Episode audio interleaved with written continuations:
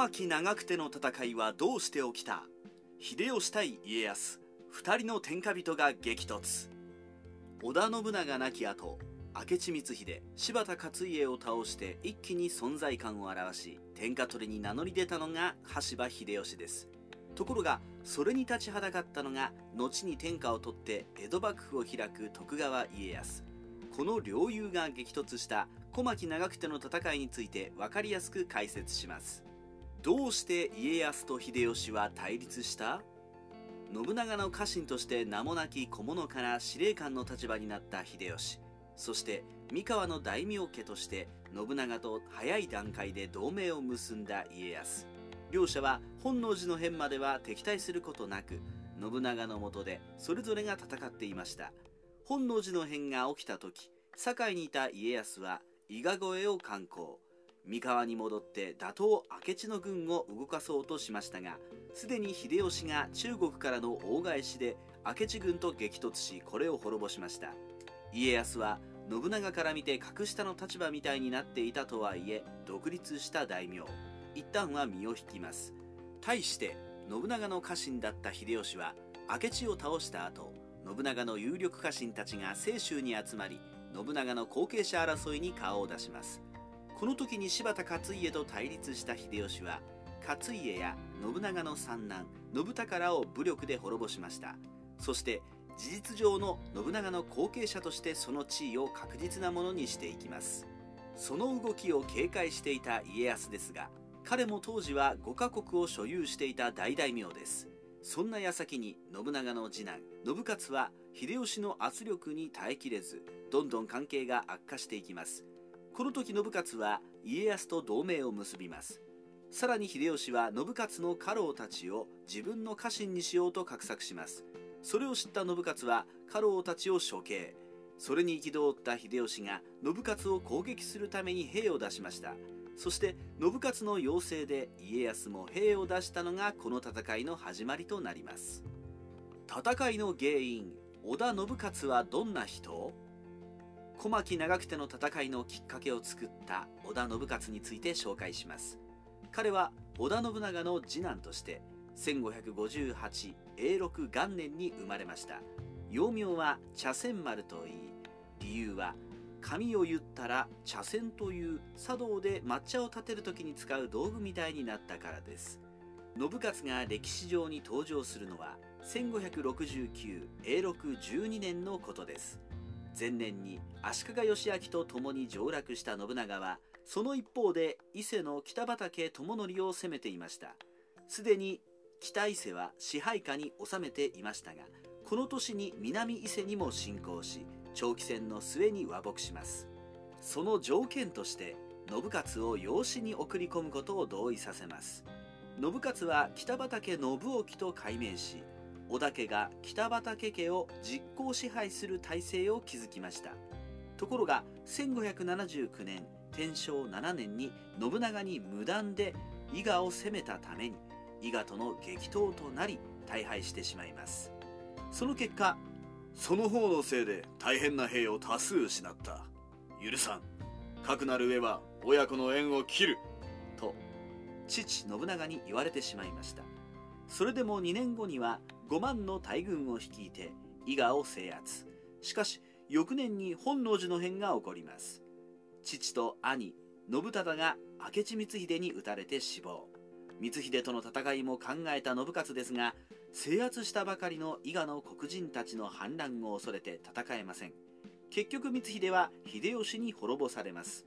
その後の清須会議で信忠の子である三法師と弟信孝で争われるのですが信勝は候補にも上がりませんでした。秀吉により勝家信孝が滅ぼされると織田家は事実上秀吉に乗っ取られた形になってしまいました。信勝は自分一人ではどうすることもできません。そこで家康を頼り小牧長久手の戦いにつながるのです。小牧の戦いとは小牧長久手の戦いでは手始めに家康が尾張清須城に進軍させます。当時大垣城には石田恒興が入っていました。彼は途中まで態度が曖昧でしたがこの戦いに勝利すれば秀吉から尾張一国が約束されておりました。そこで秀吉側として家康と戦うことになります。常興は犬山城を占拠。それを知った家康は小牧山城に入ります。常興と共に戦う森長吉は岐阜蟹にあった金山城から出陣。それをキャッチした徳川軍がすぐに動き出しました。殿森軍が犬山で突出したように陣を張っておる模様。よしでは羽黒に兵を向けよ奇襲で相手を蹴散らせ。といった具合。その日の夜に松平家忠酒井忠次らの軍勢が五千で犬山の羽黒に向けて進軍森川の反撃があるものの家忠の鉄砲隊の活躍でついに敗走に成功させます。そして邪魔者がいなくなった家康は小牧山城の警備を強化。秀吉が来るのを待ち構えました。秀吉は3万の軍勢で大阪から岐阜に進軍。犬山城に入りました。この間に砦や土塁を双方の軍勢が競うように構築したため大規模な戦いができません。両軍睨み合いのまま膠着状態が続くことになります。そしてこの状況を打開しようと策を練ったのが三河攻めでした。長久手の戦いとは秀吉にとって家康は今まで戦ってきたどの相手よりも強敵でした。それを決定づけたのが長久手の戦いです。小牧では膠着状態になった戦いに決着をつけようと考えた秀吉軍側の武将池田恒興は秀吉に次の進言をします。家康の本拠地三河を攻めましょう。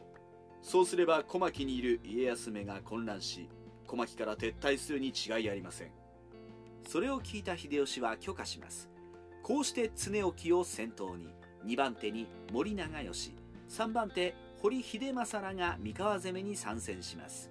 そして4番手には総大将として担ぎ上げられた秀吉の甥の羽柴秀次が三河に向けて出陣。この戦いは秀次が秀吉の後継者としての威厳を見せるための戦いでもありました。秀次らは徳川軍のいないものと判断しての進軍です。ところが徳川軍は密かに三河に軍勢を伏せていました。そして白山林というところにいた最高峰の秀次は徳川方の奇襲を受けて撤退。さらにそれを知った秀政も形勢が不利と判断し引き返します。その途中にあった日の木金で徳川軍と激突しますが秀政はそれを蹴散らして三河から無事に撤退しました。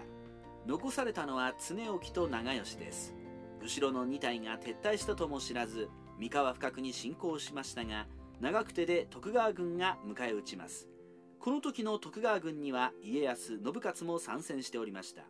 こうして2時間の戦いの末羽柴軍が壊滅し常興と長吉は討ち死にします。こうして徳川軍が勝利しました。小牧長久手で活躍した井伊直政とは井伊直政は徳川四天王の一人として家康を支えた武将です。井伊家は今川の家臣でした。生まれたのは1561永禄4年で桶狭間の戦いの翌年。幼名は虎松です。この戦いでは今川義元と共に従軍していた井伊家当主の直盛も戦死したため家中が混乱していました。そんな折直盛のいとこであった父直親は謀反の罪で今川氏真に殺害されます。ここで直盛の娘が直虎を名乗り井伊家を継ぎます。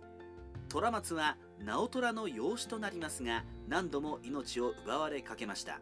しかし寺にかくまわれて生き延びます。やがて家康と知り合い故障になりました。元服して直政を名乗ってからは家康の伊賀越えに従うなど活躍。家康の命により武田の旧臣たちを従えて井伊の赤備えという奇抜で個性的な軍装を整えました。その軍装は小牧長久手が初めての戦い。ここで武功を挙げたため以降は井伊の赤鬼との異名を持ちます。それは本来敵だった秀吉にも認められることになりました。後に家康が秀吉に従うことになった際も家康の家臣で破格の待遇を受けています。秀吉死後に家康側につかせる武将の引き入れにも活躍。関ヶ原でも家康本軍として東軍を指揮していました。そして戦だけではなく講和の交渉役も得意で関ヶ原の後の毛利輝元相手に所領を安堵いたしますので大阪城西の丸からの退去を願いたいと交渉して見事に退去させました。島津との和平についても外交手腕を発揮。この後30万石の大名として彦根に城を築き幕末まで栄えます。森長吉池田恒興を討ち死にさせた徳川忍者。小牧長久手の戦いの中家康不在の三河に攻めることを敢行したのが秀次を対象とする軍勢。ところがこの動きを事前に察知して家康に知らせる者がいました。それは忍者です。家康様秀吉の甥である秀次が率いる軍勢が三河に向かっております。分かった。よし。奇襲の準備じゃ。向こうは出し抜いたと思って油断しておる。その隙を狙え。といったやり取りがあって徳川軍は先回りして羽柴軍と対峙。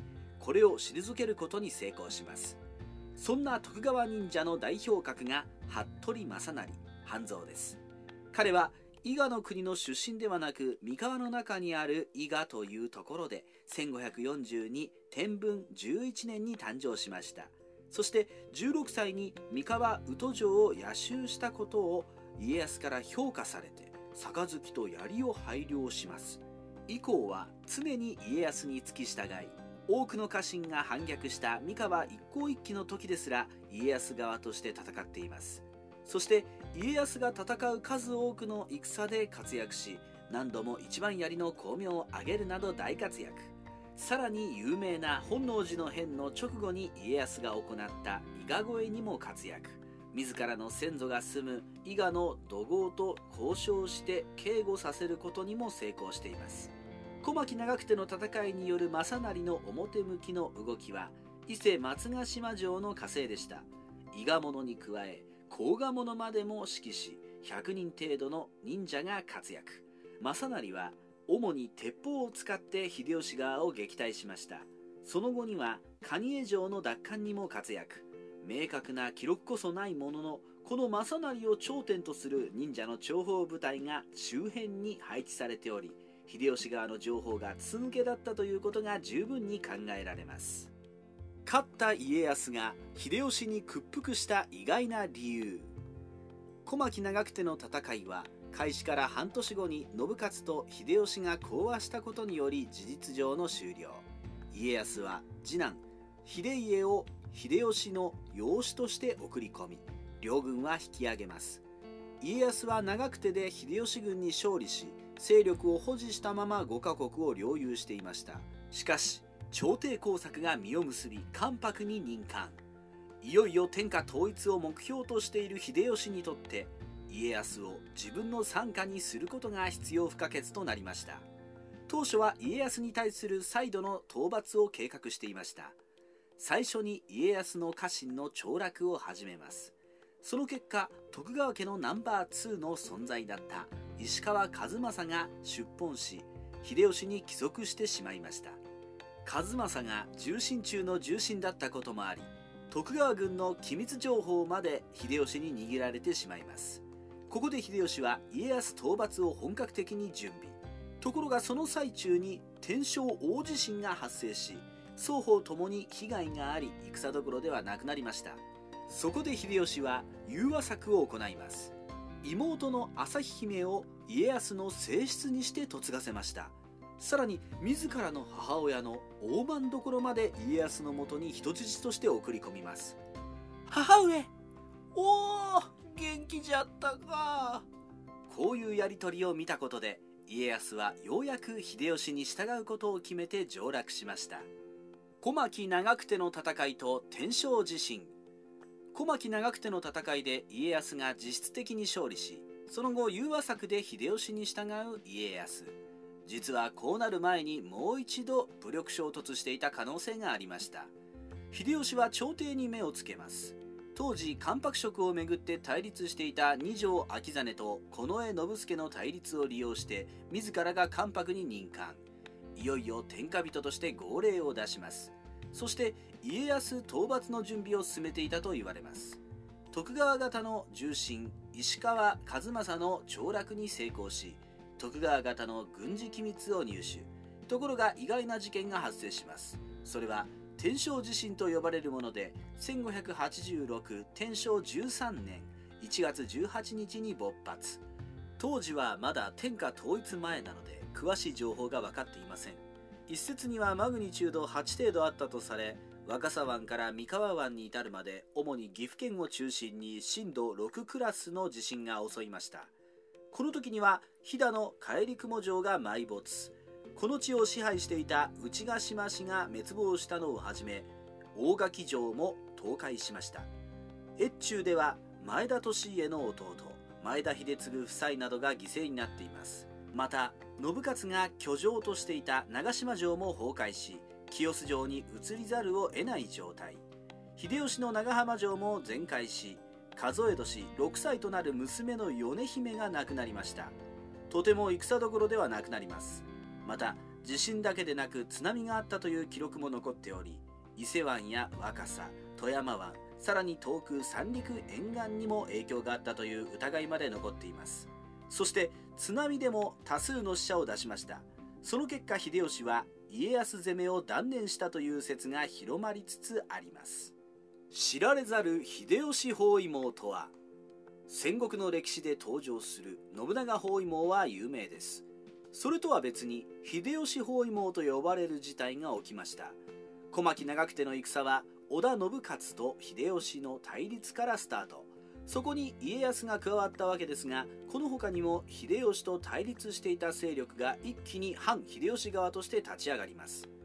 信長亡き後一気に織田家を実行支配して好き勝手に振る舞う秀吉を嫌った大名は次の通りです。北陸のさっさ成政紀州の雑賀州根来州そして四国の長宗我部です。それに加えて家康と同盟を結んでいた関東の北条氏政らなどがこの戦いに参加しました。秀吉包囲網を築かれさすがの秀吉も苦戦します。主力である信勝家康に対峙しながら軍事力の高さを利用して反発する他の勢力とも戦います。小牧長久手の他にも北伊勢美濃方面泉州岸和田城北関東の沼尻尾張の蟹江城学殿岩倉城など各地で両陣営が激突しています。特に四国の長宗我部は讃岐を平定。家康から3カ国を保証するという条件で摂津播磨の攻撃を依頼します。それには秀吉も警戒し戦いの最中に大阪に戻るなどの対策が取られたほどでした。しかしこれらの秀吉包囲網が瓦解します。それは信雄が単独で講和に応じたから。家康は軍を引いて終わりますが秀吉は包囲網に参加した各勢力を個別に撃破します。長宗我部やさっさ成政はこの時に秀吉の前に屈服していきました。小牧長久手の戦いの後世への影響は。小牧長久手の後世への影響は家康の力が温存されたことにつきます。秀吉は家康を武力で屈服できず身内を人質に出すことでようやく家康が秀吉に従います。そのため家康は同盟していた関東の北条氏の仲介役をするなどその影響力を残しました。北条氏滅亡後秀吉は家康の力を弱めようと。家康を関東に強制的に転封しますがそれで力が衰えることなく晩年には五大老の筆頭として幼い秀頼の面倒を依頼します。しかし秀吉の死後家康は独自に動き出しました。再び戦乱の動きが起こります。こうして東西に分かれて行われた関ヶ原の合戦で勝利。徳川の時代を迎えることになりました。豊臣家は65万石の大名となりしばらく生き残ります。ところが自分の目の黒いうちにと考えた家康が言いがかりをつけて豊臣家を滅ぼそうとします。それは秀頼が建てた京都の宝光寺の鐘に銘打っていた。国家安康君臣崩落という文字に対して豊臣を君主とし家康を分断していると言いがかりをつけます。そして豊臣家を滅ぼそうと軍勢を差し向け大阪冬の陣と夏の陣の2回の戦いでついに宿敵だった豊臣家を滅ぼしました。戦国時代ライターそよ風の独り言。信長秀吉家康という3人の英雄のうち信長以外の両者が直接激突した戦い。戦そのものでは家康に有利でした。戦いは途中で終わりましたが長期戦になったら家康が滅ぼされていた可能性がありました。しかし天正地震などがあり秀吉が怪獣策を行うことで家康が屈服します。これは武力制圧でなかったため家康は力を温存したまま秀吉亡き後に関ヶ原で勝利し天下を取りました。関ヶ原は天下分け目と言われていますが秀吉と互角以上に戦った家康が何枚も上手だった理由がうなずけます。